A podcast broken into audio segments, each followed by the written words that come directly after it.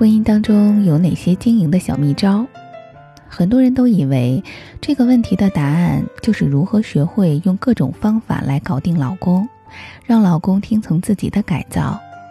如果你这样去理解感情和婚姻，我可以断定，你这一生都会活得无比辛苦，身心俱疲。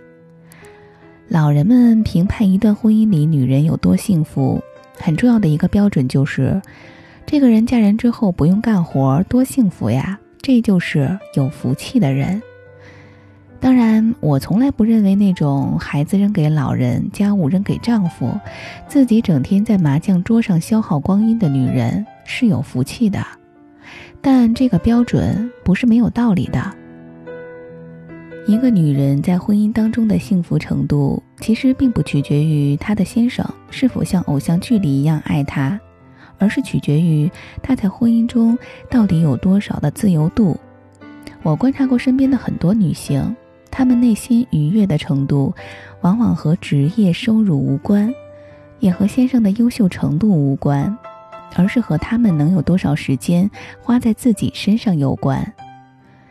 圈内有一个朋友小青，每次大家聚会约她，她百分之九十都会回答：“我没有时间呀。”问他到底在忙些什么，他每次都说：“哎呀，不行，我走不开，我一会儿不在家，家里就要乱套了。”老公不会做家务，婆婆做饭不好吃，孩子非我带不可。然而，等她委屈时想找人诉苦，终于想和朋友们见面的时候，大家聊的她已经完全插不上话了。她也很有挫败感，疑惑地问我：“不少朋友的工作比我忙多了，为什么我却是最疲惫不堪的那个？”我不客气地跟他说：“其实当年你单身的时候，也没有什么空。”听到这句话，他沉默了。确实，多年前大家都单身，没有孩子，也没有老公，他却是那个本该最闲，但却是最没空的人。约他一块听讲座，他说路上太堵车；约他去读书会，他说活动结束的太晚了；约他去团购一个课程，他说我好像暂时用不上。他有大把的时间宅在家里煲剧、吃零食、做家务。但这种看似很会偷懒的生活，真的令他幸福吗？他看起来也花了很多时间在自己身上，但为什么他的人生会越来越累呢？答案是他的生活太低效了，每天都在为各种琐事花费时间，却从不学习如何提高效率，也从不学习如何能更好的生活。所以，当角色多了，事情多了，他就越来越无法应付。从总是偷懒变成了真的完全没空。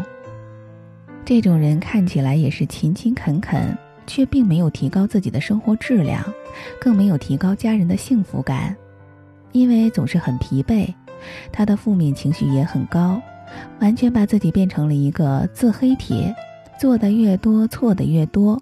今天老公埋怨他做汤放盐放多了，明天上司嫌弃他连个统计表都做不好。后天婆婆嫌弃她太娇惯孩子。晴姐是很多朋友心中的生活家女神，当年大家都单身，都爱去她家蹭饭，每次去都能尝到新菜式。但其实她并不是家庭主妇，她是一个大公司的中层管理人员。几年后，小青还在一家公司当着小职员，晴姐却升任了高层，在这期间还有了第二个孩子。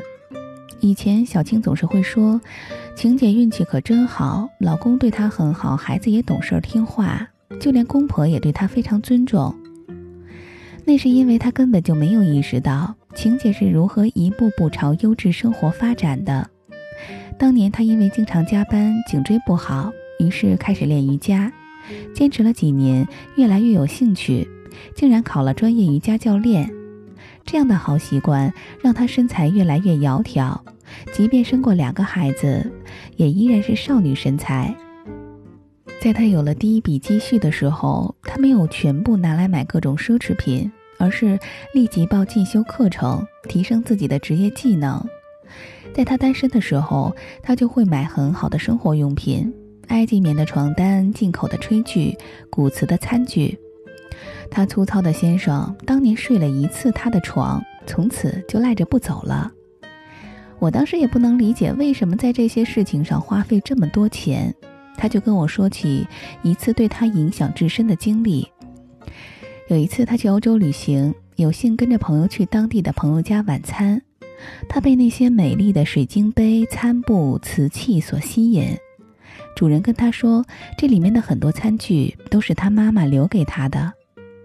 我们总是以为人和人的差距是因为有的人更聪明，但晴姐认为，想要真正好的生活方式。只需要问自己两个问题：第一，这样做真的让我身心愉悦吗？第二，做出选择后是不是能够长久的坚持？后来我也时常用这两个问题来问自己，我发现，凡是思考过这两个问题后做出的决定，往往都带来非常好的结果，它会让你的生活一步步往你希望的方向前进。后来我和晴姐聊起小青，说起她现在无比羡慕晴姐的生活，晴姐笑了。我有什么好羡慕的？我其实啊就是会偷懒而已。晴姐，你怎么是偷懒呢？当然是啊，因为懒得花时间去一个个比较，所以干脆买贵一点的那个。因为要学习要进修，所以家里很多事儿都理直气壮的丢给先生去做。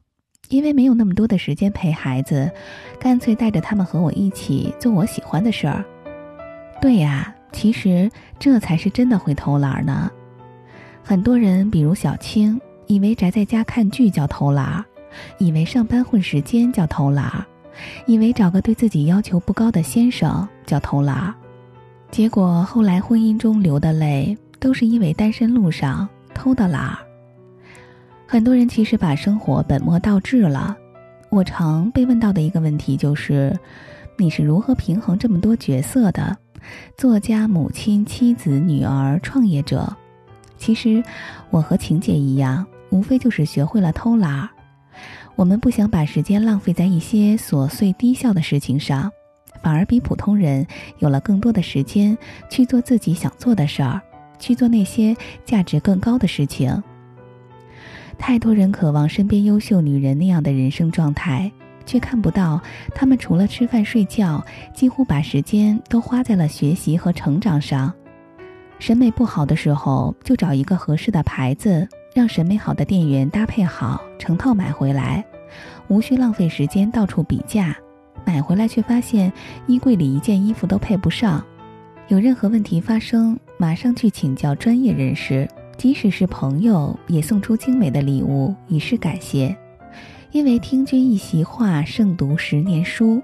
可是，大部分本末倒置的女人却是不肯花更多的时间和金钱去提高自己的人生效率，反而把大把的时间都浪费了。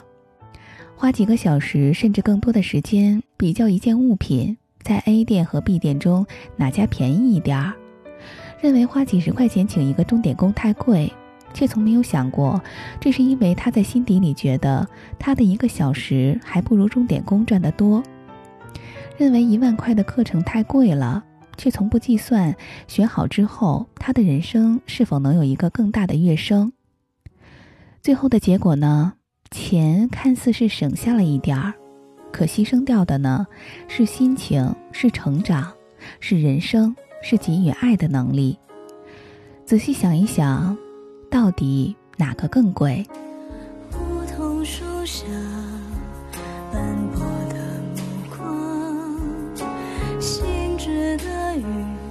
游荡。摩天轮旁，各自的广场，却是那么的